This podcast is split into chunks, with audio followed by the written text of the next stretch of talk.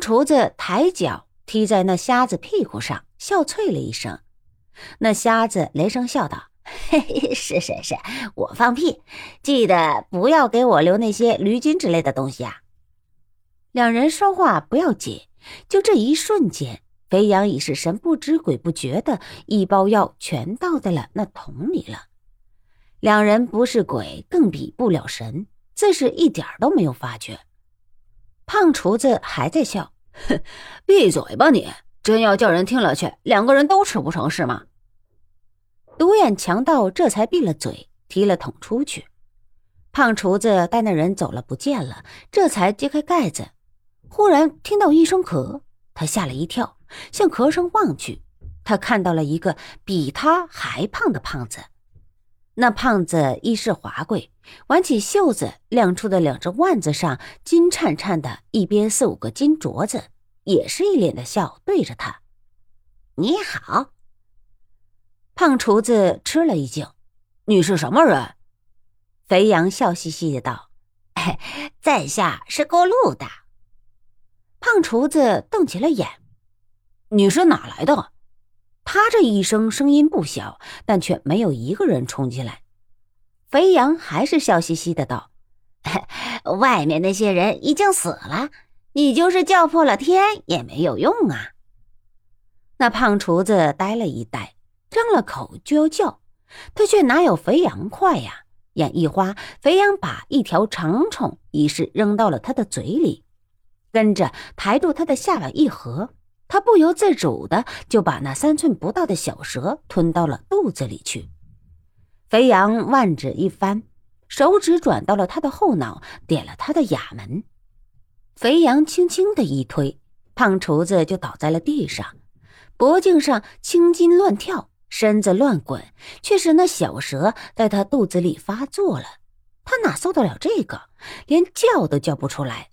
肥羊却轻轻的道。你们要抢我的钱不要紧，那你们就是不能杀我的驴子。你们的人杀了我的驴子，我就要你们抵命。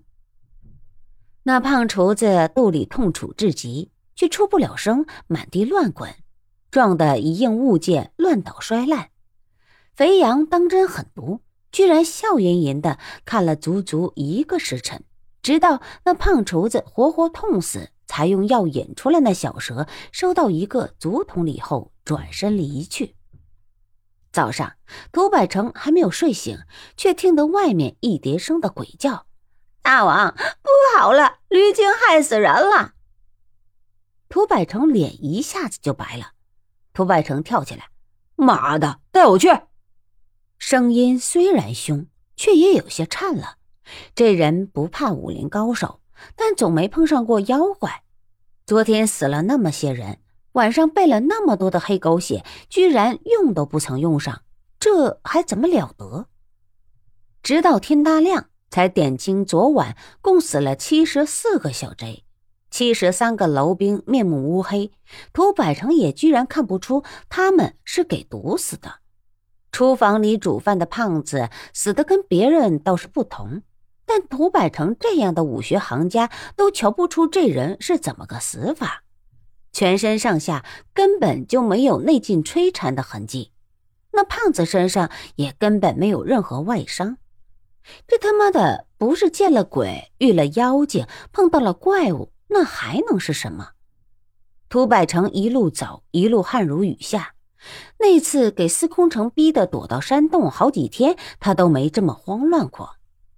小楼兵们更是一个个面无人色，眼色流离不定。涂百成回到大寨不到一个时辰，手下楼兵就跑了四五十个。这些小贼本也是天不怕地不怕，更不怕跟人拼命，强悍之极。但遇了鬼，却一个个都没法子了。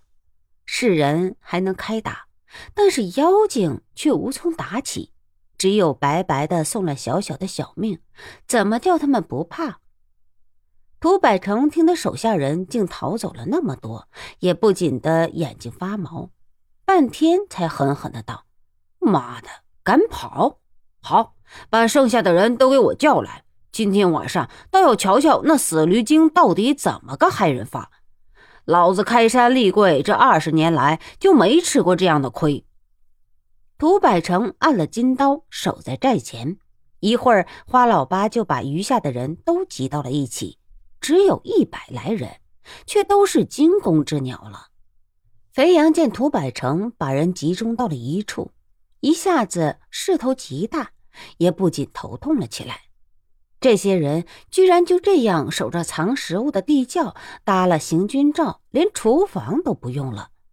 虽是怕落了单给妖怪害死，但同样的，肥羊最拿手的就莫过于下毒了。这一下，连他也没法子下手了。涂百成这回真是发了狠了，所有的好吃的都拿出来，今晚上伤了那驴精一刀一枪一拳一脚的，老子通通有赏。妈的，敢把老子往死里逼，老子就跟你这个驴精拼了！花老八抖着两条腿，战战兢兢地向着涂百成道：“大王，要不小的带几个兄弟们，还是请秦半仙来吧。”涂百成呆了一呆：“你说的那死老太婆，可是你们杀了的什么什么鸟蛋的什么人？”花老八苦着脸：“那鸟蛋是他的孙子。”涂百成呼的道：“我知道了，定是那老妖婆恨我们杀了他孙子，所以使得邪法叫那驴精来。你去把那死老太婆杀了，瞧她还有什么鬼妖术。”